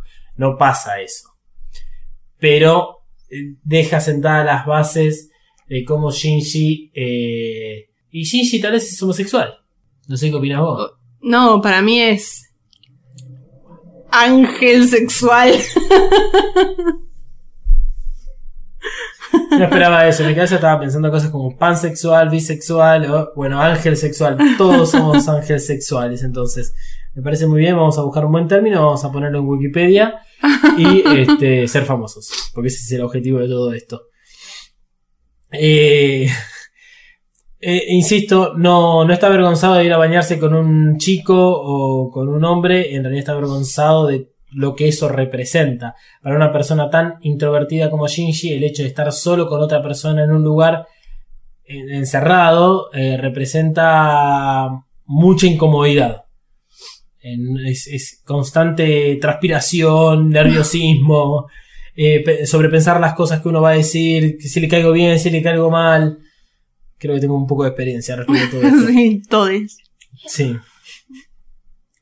Especialmente cuando eh, Shin- eh, Kaoru le dice a Shinji, ah, pero vos, vos todo el tiempo querés eh, saltearte el primer contacto, ¿no? Otra vez esas palabras raras. ¿Por qué decís esas palabras raras, Kaoru? Yo sé que tenés razón. Porque en otro aspecto uno lo que podría decir es, bueno, eh, me estás ofreciendo ir a bañarnos juntos, o ir a jugar a la pelota juntos, o que vayamos juntos en el bondi hasta... Te acompaño a tu casa. Yo te digo que no. A la primera te digo que no. Ni en pedo. Ni en pedo. Yo quiero volver, volver a mi casa escuchando mi música o podcast o lo que sea. Este, tranquilo y no con alguien desconocido hasta que en algún punto encuentre la confianza de hacerlo. Es que esa es, ese es la, el, el tipo de atracción al que me refiero cuando, que, que no me sale explicarlo con palabras. Cuando es un ser como Kaworu o como Cody Fern, el chabón te invita a, matar a una persona y vas a decir que sí. Sí, o sea, ¿no? importa. Es como que está flotando alrededor de él, todo chiquitito, diciendo sí, sí. No importa lo que te diga, vos vas a ir. Estoy de acuerdo, sí, es, es correctamente así, sí. Este. Así que Kaoru empieza con esas lecciones de filosofía que, que da. Le dice lo que nadie le dijo de frente porque lo querían proteger. ¿Sabes qué? Shinji, no te relacionás para no ser lastimado. Esto en realidad algo creo que se lo decía o lo tenía en el tren de la vida. Eh, lo sacaba en conclusión creo que con Leliel. Cuando hablaban de cómo él eh, se sentía al ser lastimado por los demás. Eh, que es bueno, obviamente lo que trata el dilema del erizo. Que ya lo dijimos cuan- lo dijimos mil de veces, mil de veces. Hemos dicho muchas veces de que Evangelion debería llamarse El dilema del erizo. Primera parte. Ahora es personal. Eh, así que. O sea, Shinji es como un perro abandonado que fue abusado durante mucho tiempo y que a pesar de que alguien lo haya encontrado y que le dice que lo va a cuidar, Misato por ejemplo, eh, siempre encuentra algún tipo de dolor, por más mínimo que sea, y vuelve a la, a la misma posición en la cual estaba originalmente. Que algo que es interesante en todo esto es que eh, Kaoru viene a representar la única persona que no nunca le iba a hacer daño. Pero le hace daño. Es terrible eso. Es que no se lo hace voluntariamente. Eh, Misato elige eh, generar ese contacto con él. Eh, y Misato en otras oportunidades lo ha como dañado porque tenía que cumplir ese doble rol de tutora con jefa de- dentro de las operaciones de NERV. Eh, de todas formas, Shinji está tan herido que apenas lo, lo mirás un poco mal, se siente herido y eh, recae siempre en la misma posición. Eh, no, no hay forma de, de- de sacarlo en el estado en el que está Shinji, porque se va a sentir traicionado y dolido por cualquier persona que tenga alrededor. Que esto es lo importante de, de en todo esto. Eh, Kaoru le, le dice, en relación, digamos, a esto de- del discurso filosófico, es que no tiene relaciones para no ser lastimados pero tampoco soporta la soledad. Y esto es eh, fundamental porque la soledad es el resultado del actuar que tiene Shinji. O sea, si en este momento no fuera por Kaoru, Shinji estaría como en el cuarto episodio vagando por Tokio 3. A pesar de que, bueno, Tokio 3, digamos, no desapareció. No, sabemos que realmente eh, parte de Tokio 3 fue afectada por la explosión del base cero, pero gran parte fue afectada. Eh, probablemente muchas de las comunicaciones estén cortadas, trenes y formas de escaparse. Eh, pero en ese capítulo Shinji, que se sentía solo, había empezado a vagar por la ciudad, había dormido en un cine, se había encontrado con Kensuke de casualidad y le dio algo de comida. Acá si no fuese por Kaoru estaría en la misma situación otra vez, a pesar de, que en, personalmente hablando él se encuentra en la misma situación. No tiene a quién recurrir y se siente solo. El problema es que él no soporta tampoco estar solo. Lo soporta a medias. Es... Hay un poco de, esto en la conversación que tienen en, el pijama party que realizan juntos. Este, así que eso lo vamos a ver un poco más en profundidad. Y, digamos, volviendo a, lo que decía eh, Kaoru, también reitera algo que ya le dijo Kashi cuando Shinji toma la decisión de ir a pelear contra Zeruel. Que es este. Que por más que sea doloroso, es algo bueno porque te enriquece el alma. Eso se lo dijo Kashi mientras regaba sus sandías. O sea, después me hablan de que Kashi es un hijo de puta. Es un hijo de puta, pero Dios siempre en el Kashi era un ángel. Plot twist. Vale, se va a la mierda todo. Mañana, crónica titula. Se descubre finalmente el significado detrás de todo Evangelio. No, pero bueno, la cuestión es que mientras Kaoru está hablando con Shinji, rápidamente este, salta individualmente de Shinji y lo lleva a la humanidad entera. Esto que tiene que ver con la soledad.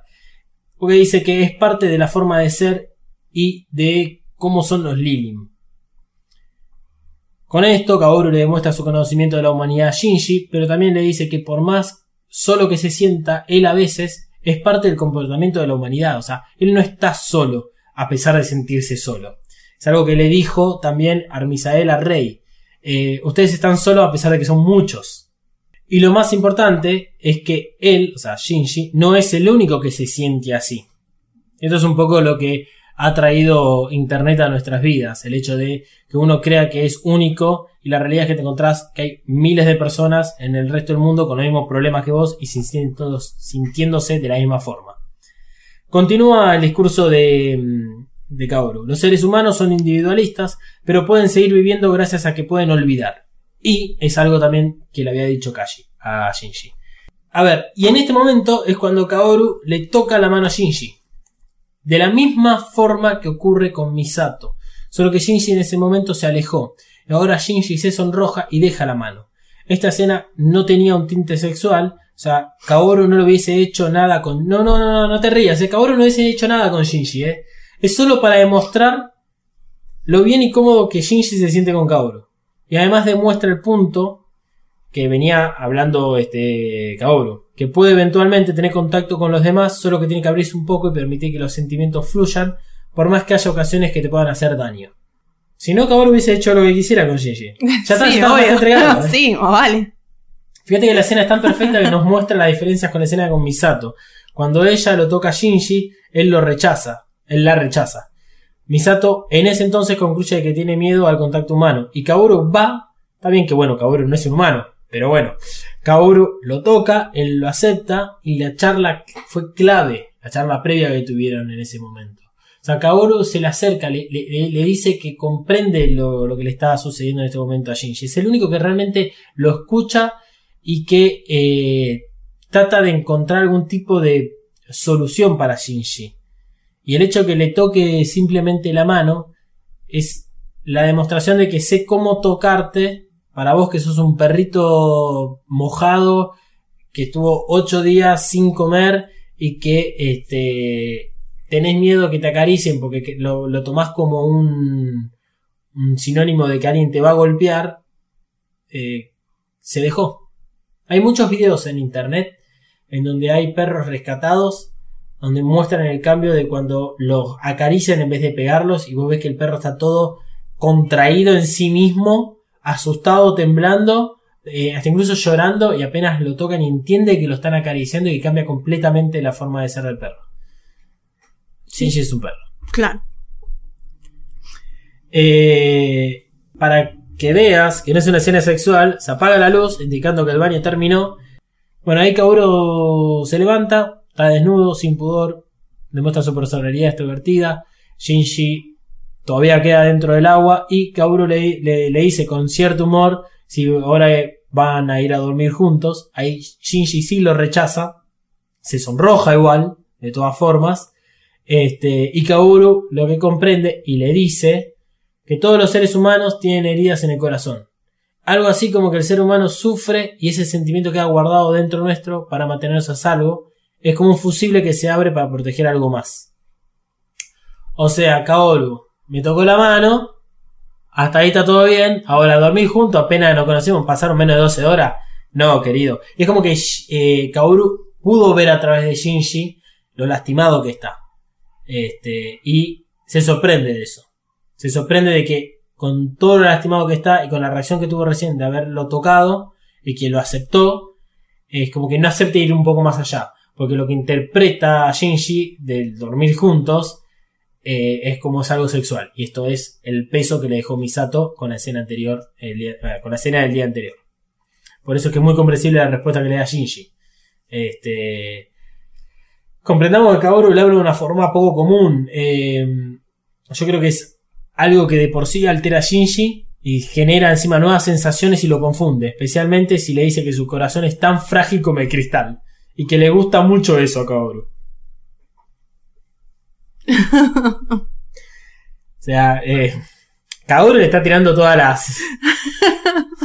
O sea, a ver, Kaoru ya puso el carbón, el papel, la maderita al costado, la carne está al costado, tomando temperatura. Y, la- y está tirando fósforos encendidos que Shinji los sopla antes de que haya prendido. Y sí. Es que a la vez de, de, de producir esa atracción también te da como, como miedo. Bueno, además de todos los, problemas que tiene Shinji. Em, pero sí, es como, wow, demasiado todo. Es demasiado todo, sí, es demasiado. Porque eh, Kaoru es muy confiado y obviamente Shinji no lo es. Y es difícil estar con una persona que, que es muy confiada. En algún punto uno va a terminar haciendo lo que el otro diga porque la otra persona tiene esa confianza que inspira, de que siempre tiene eh, las de las de ganar. Además de que bueno, este hijo de puta es un ángel y tiene las de ganar. Pero bueno. Eh, así que con esto damos por terminado el capítulo de hoy. Shinji no va a regresar a lo de Misato y se va a ir a dormir a la habitación de Kaoru. Eh, no va a haber nada sexual aparentemente. Eh, pero así como terminamos este capítulo, esta primera parte del análisis del episodio 24 con Shinji Kaoru, el capítulo 24 termina también con Shinji Kaoru, por más que Kaoru ya esté muerto. Shinji recordándolo en el lugar donde lo conoció. Es tristísima esa escena. Es muy triste. Sí. Eh, bueno, si quieren putearme a mí por, por las boludeces que digo constantemente sin sentido, yo a veces creo que soy como Joey armando el discurso para Mónica Chandler de esto de sharing, a receiving, a giving.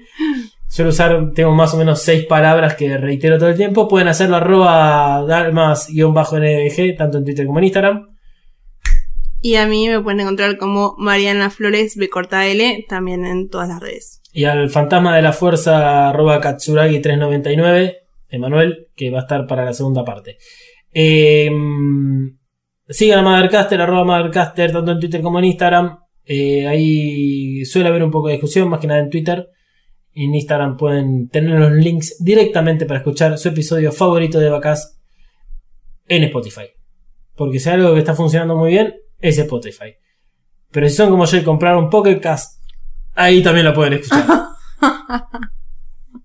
Nos vamos a ir escuchando la versión normal de Fly Me to the Moon. Y en la segunda parte del episodio 24, eh, vamos, no va a estar Fly Me to the Moon. Ya se los anticipo.